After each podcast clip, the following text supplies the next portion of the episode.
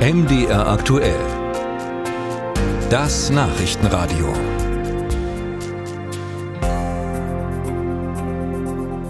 Wenn Ihnen ein Haus gehört oder eine Wohnung oder ein Grundstück, dann müssten Sie vor kurzem Post bekommen haben vom Finanzamt. Wenn nicht, dann sicher bald.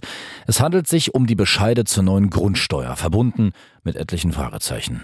Warum die Bescheide so kompliziert formuliert sind und wie Sie damit umgehen können, Marius Rudolph. Die Bescheide, die jetzt bei vielen ankommen, legen erstmal den Wert des Grundstücks oder der Immobilie fest. Den bestimmen die Finanzämter, heißt, es muss noch nichts bezahlt werden. Denn die Grundsteuer selbst wird in einem zweiten Schritt erst im nächsten Jahr von den Kommunen ermittelt. Aber genau das aus dem Bescheid herauszulesen, fiel selbst dem Steuerexperten Jörg Leine vom Ratgeber Finanztipp schwer. Das ist eine Katastrophe. Also als ich den das erste Mal gesehen habe bei einem Verwandten, dachte ich, oh Gott, was, was hat sich da der Gesetzgeber ausgedacht. Sind Unmengen von Fachbegriffen, die man vorher noch nie gehört hat. Also selbst ich kannte einige Begriffe davon noch nicht. Ich habe mich einlesen müssen, um das verstehen zu können stellt sich die Frage, warum die Bescheide so kompliziert formuliert werden müssen. Jörg Leine hat dafür eine einfache Erklärung. Ja, die Bescheide oder vor allen Dingen da über den Grundsteuerwert ist halt so komplex, weil das Verfahren im Bundesmodell, was eben auch im mitteldeutschen Raum äh, Anwendung findet, so komplex ist. Also man kann es einfach nur sagen, es gibt andere Bundesländer, da ist der Bescheid einfacher zu verstehen, sondern man hat versucht, irgendwie alle Faktoren mit einfließen zu lassen in das Gesetz und dann kommt halt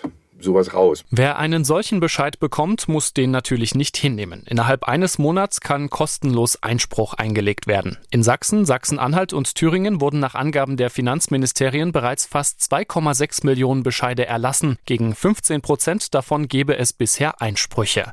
Wann das sinnvoll ist, weiß Dirk Mohr vom Bund der Steuerzahler Sachsen. Zum ersten sollte man immer Einspruch einlegen, wenn man der Meinung ist, dass der Wert oder beziehungsweise die Feststellung des Grundsteuerwertes, dass sie nicht korrekt erfolgt ist. Und des zweiten sollte man natürlich die Angaben, die man nachvollziehen kann, so insbesondere Quadratmeter, Baujahr des Gebäudes, wenn man da schon feststellt, dass da Differenzen oder Abweichungen vorhanden sind, dann sollte man dagegen auf jeden Fall Einspruch einlegen. Der Bund der Steuerzahler empfiehlt darüber hinaus grundsätzlich grundsätzlich Einspruch einzulegen, weil er die Grundsteuerreform als verfassungswidrig einstuft. Florian Köbler, Bundesvorsitzender der Deutschen Steuergewerkschaft, sieht das anders. Aus meiner Sicht vollkommen sinnlos und absolut verschwendete Zeit. Dem Bürger muss eins klar sein. Sobald er Einspruch einlegt, werden in den Finanzämtern unglaubliche Kapazitäten gebunden. Und diese Kapazitäten werden viel, viel sinnvoller und effektiver dort eingesetzt, wo wirklich Steuerhinterziehung, Finanzkriminalität stattfindet. Zumal die Finanzämter diese Proforma-Einsprüche meist ablehnen, weil es aktuell keine Verfassungsklage zur Grundsteuer gibt. Experten wie Florian Köbler von der Steuergewerkschaft und Jörg Leine von Finanztipp rechnen auch nicht damit, dass eine solche Klage Erfolg haben würde. Dementsprechend würden die Proforma-Einsprüche nach ihrer Ansicht auch nichts bringen.